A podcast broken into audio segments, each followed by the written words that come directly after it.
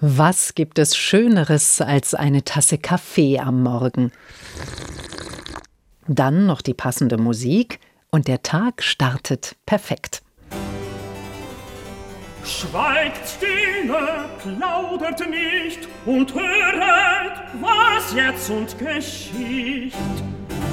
Da kommt der Schlendrian mit seiner Tochter Liss hier, er brummt ja wie ein Zeidelbär. Hört selber, was sie ihm getan. Auch der Komponist Johann Sebastian Bach liebt das heiße schwarze Getränk. Und so komponiert er kurzerhand eine Kaffeekantate, unterlegt mit einem Text von Picander. Ei, wie schmeckt der Kaffee süße, lieblicher als tausend Küsse, milder als Muskatenwein.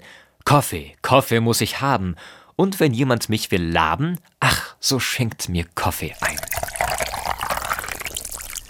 Zur Zeit von Bach war das Trinken von Kaffee noch verpönt.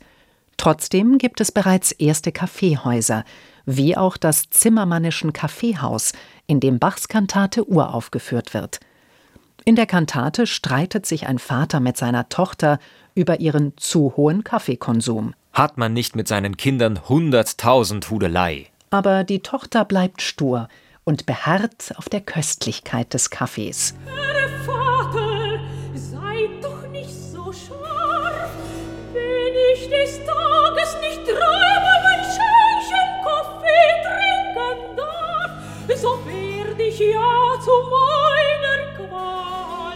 wie ein verdorrtes Ziegenbrechen.